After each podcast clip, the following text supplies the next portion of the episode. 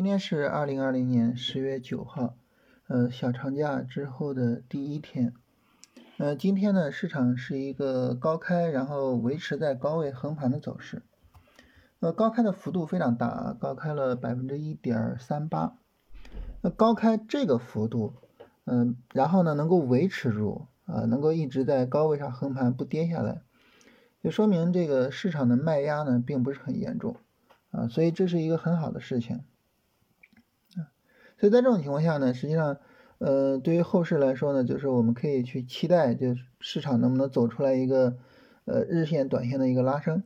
啊，甚至呢，有没有可能向上突破这个横盘区，啊，我们一直说三二零零到三四五零的横盘区是吧？我们说了已经很长很长时间了，啊，那有没有可能就是向上去冲击一下这个？横盘区的高位，这个是我们对于后市，呃最关注的一个内容啊。如果说市场一旦向上突破横盘区高位，呢这个后边的空间就非常大了。所以呢，就是呃从后续行情演化的这个角度啊啊，那么我们比较关心的是什么呢？第一啊，最小的一点就是下周一啊能不能够继续扛得住啊？如果说下周一不是一个急转直跌啊，能够扛得住，那这个时候呢，呃，一个短线拉升啊，也就是维持一两周的这种拉升，就是一个很大概率的事情啊，这是第一步。第二步呢，那么这个短线拉升出来啊，我们来看一看呢，它能不能向上突破三三五零的位置啊，也就是九月二十一号的高点。啊，这个位置的一个突破呢，实际上是一个小的这个前高的突破啊。那么这个小的前高的突破呢，就是这个日线、短线拉升比较强势啊，至少呢比前一波强啊，比九月十一号到九月二十一号这一波拉升要强。那么这个强势就意味着一个上涨的加速，就意味着一个买盘的增加，尤其是。如果说放量向上突破的话，啊，那这种情况下呢，呃，后市就非常值得期待了，啊，所以这是第二步。那第三步呢，就是我们说的向上冲击三四五零，啊，看看有没有可能，呃，把三四五零给过去。三二零零这个位置呢，就反复向下跌，跌不下去，是吧？那市场呢，确认了这个底部的有效性，然后呢，我们看看它最终能不能够向上突破。顶部，所以总体上来说呢，就是这样三步演化的过程啊。我们去看这三步演化的过程，最终能不能够一步一步的成为现实啊？如果能够成为现实呢，我们就呃不断的去持股啊待涨。如果呢它没有办法去成为现实啊，比如说比较差的情况就是下周一急转直下，呃直接向下跌啊，甚至呢跌破三二零零，那就没得说了，是吧？出股票。啊，然后呢去持币。如果说上涨力度比较小啊，就今天这么一个高开，呃，力度还算可以，但是后边呢没办法拉出来大阳线啊，也没办法有效的去突破三三五零啊，那这个时候就该考虑就先出场再说了啊，再看看后续的这个回调的情况。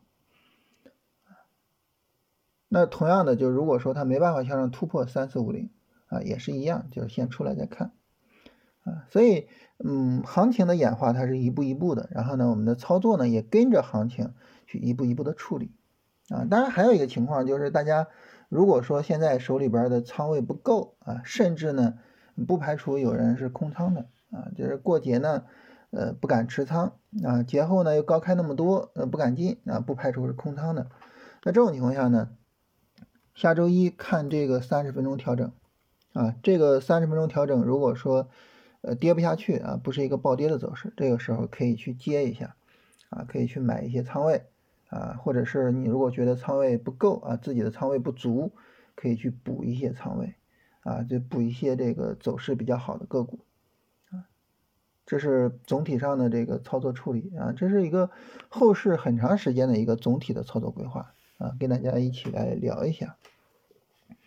嗯，在这个今天高开之后啊，有朋友给我。开玩笑啊，说老师你可以就是今天发音频的时候嘚瑟一下，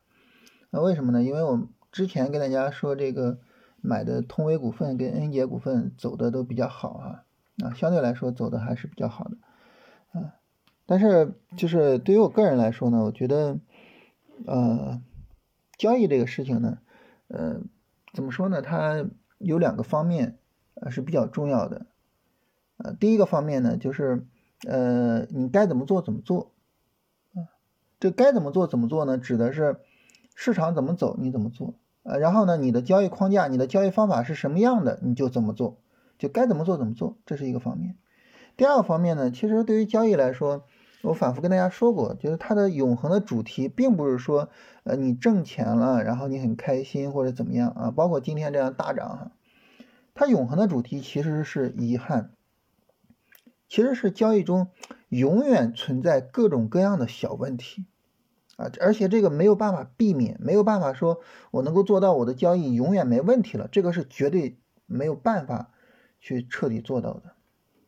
所以在这种情况下呢，就是我我我觉得有一些情绪上的一些抒发，呃，这个是可以的，而且它可以释放压力啊。你比如说这个赚钱了去嘚瑟一下啊，跑到自己呃，比如说群里边啊或者什么的去说，哎，你看我我我挣钱了或者怎么样，这个没关系，这个很好。啊，包括这个心理压力比较大，然后呢，也去跟人聊一聊，说我心理压力大或者什么的，嗯，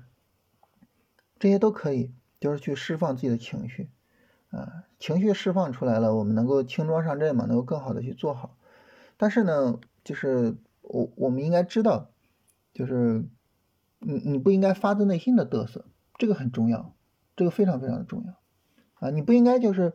发自内心的觉得哇，我太牛了哇！我在这个股市里挣钱就跟捡钱一样，千万不要这样子。你一旦有这样的想法啊，我我刚才说了，就是对于交易来说，两点最重要。第一呢，就是该怎么做怎么做。这个时候你可能就没办法做到这一点了，就没办法做到该怎么做就怎么做了。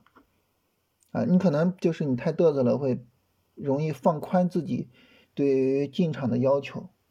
啊。然后该止损，可能你这个时候你就不止损了，你就觉得哇，我这么牛，这行情它回不来吗？它肯定会回来，所以这个时候就会很危险。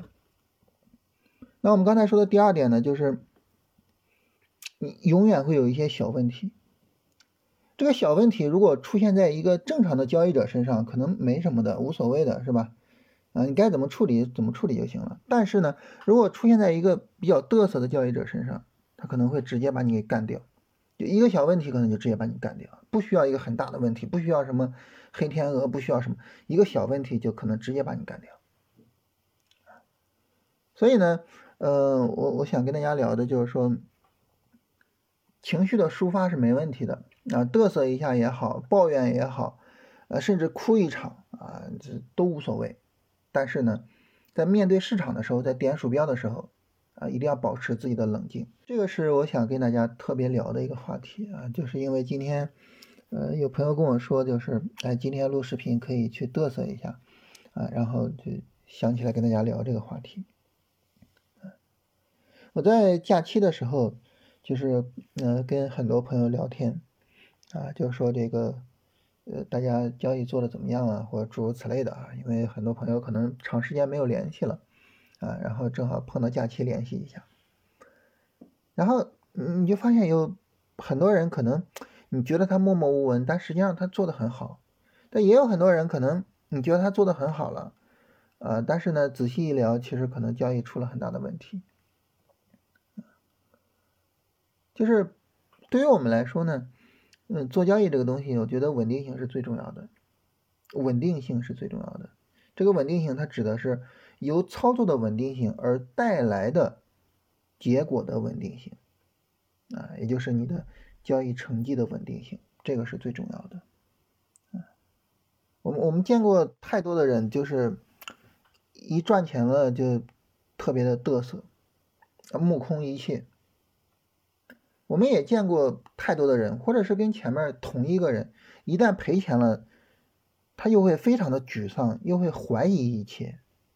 就是很多的交易者总是在两个极端去跳来跳去，嗯，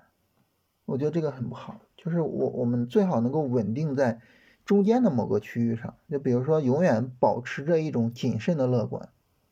永远觉得我我做交易肯定是没有问题的，但是呢，我要非常严谨的去对待我的交易，我觉得这一点很重要。嗯，就包括很严谨的去做我的交易计划，啊，也包括很严谨的去执行我的交易计划，我觉得这个非常重要。啊，就是今天这个大涨啊，然后跟大家聊这个话题，可能是有点泼冷水啊，但是呢，我真的很希望大家好好的去思考一下这个问题啊，因为你把这个问题考虑清楚了，呃，你的职业生涯、你的交易生涯才能够真正走得非常的稳固，走得非常稳定啊。这个问题你如果考虑的不清楚，如果说你的心情、你的情绪是随着市场、随着盈亏而波动的。那这个时候其实是非常非常危险的啊，所以跟大家分享一下这么一个观点吧。另外呢，就是呃一周前的问题了，大家一周前的问题跟大家简单的回答一下。呃，有好几位朋友问啊，说这个向上突破这个事儿是怎么回事儿啊？一般不都是底部买吗？怎么聊向上突破呢？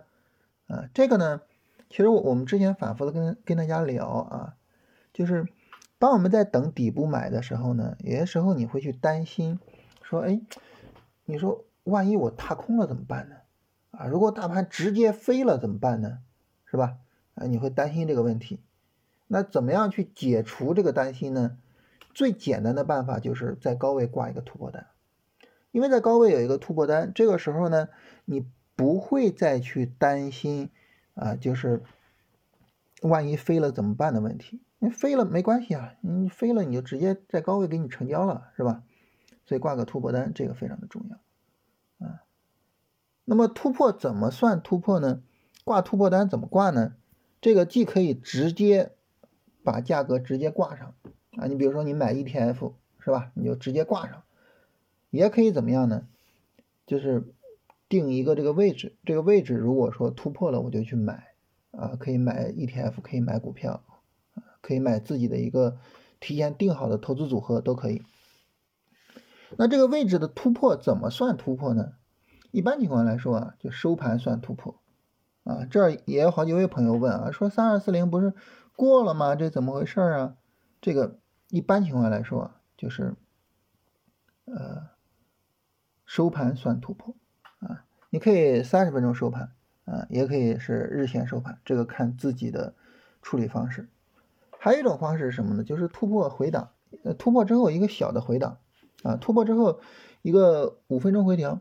啊，你你发现这个五分钟回调它确实就跌不动，这个就就就可以做，啊，包括有朋友问这个啊，说，呃，MACD 出力柱，呃，我我们是不是三十分钟、五分钟任何周期都可以？啊，这个任何周期都可以，就是一个五分钟出力柱了，但是你发现它就是跌不下来了，就是没办法再创新低了，那这个时候你就可以去买。啊，所以总体上来说呢，就是，呃，这么一种处理方式，嗯，就是不能死等着底部的这个信号，啊，当然也不能说这底部有信号了，我还非得等突破，是吧？啊，我们不走极端啊，这两个哪个比较合适就按照哪个来，啊，这是跟大家解释一下，就是高位挂突破单这个事情，我反复的说过，因为它能够很好的帮助我们解决我们的这个心态问题。啊，你在底部等的时候，你可能会比较着急，比较担心。还有朋友问说，能不能弄一个视频？呃，这个事儿呢，我们可以考虑一下，就是以后在公众号发一下视频啊，因为喜马拉雅不太呃方便发视频啊。我们的公众号叫云起时，大家可以搜一下，然后加一下。行到水穷处，坐看云起时的那个云起时啊，名字叫云起时。那么。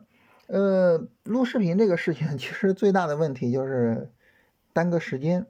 啊，就耽搁时间。为录个音频，随口跟大家聊一聊啊，这个二十分钟左右吧，半个小时啊。但是录视频的话呢，就等于时间得加倍啊，所以 主要是这个问题。这个等等后面我再考虑一下，看怎么把时间调出来啊。如果说有足够的时间的话，可以跟大家录一下视频。啊然后，呃，还有朋友问啊，说这个，呃，跌不动的信号指的是什么？啊，就是我我我们经常说在跌不动的时候去买入，是吧？跌不动的信号指的是什么？跌不动的信号主要指的就是底呃更低的周期它有一个底部结构啊，或者是更低的周期向上突破，主要就这么一个信号，就是这样的信号相对来说是比较明确的啊。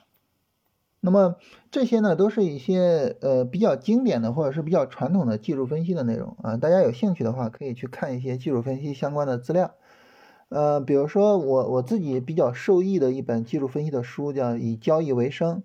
啊，那里边主要是关于技术分析和宏观分析的，啊，大家可以看一下，啊，然后呢，这个，呃，不是，以交易为生主要是技术分析啊，这个，呃，我我我刚才脑子里转的是专业投机原理啊，专业投机原理。呃，也是我我特别受益的一本书，那它是以宏观分析和技术分析两个综合去使用的。这两本书，呃，看好了的话，我觉得技术分析上至少这个底子是没有问题的了，啊，然后细节的内容可以我们以后呃有机会再多跟大家聊啊，但是整体的底子是没问题了。然后我们后边跟大家录这个龙回头的专辑啊，应该呃十月中旬。就会发出来哈，呃，这个专辑里边呢，我们也会详细的跟大家去讨论一些买卖信号之类的，啊，到时候呢也会跟大家详细的聊这个技术分析的内容啊，帮助大家把这个底子给打好。好，那大家如果说有什么其他的问题呢，呃，也欢迎跟大家给我留言哈，然后我们到下周一再给大家回复。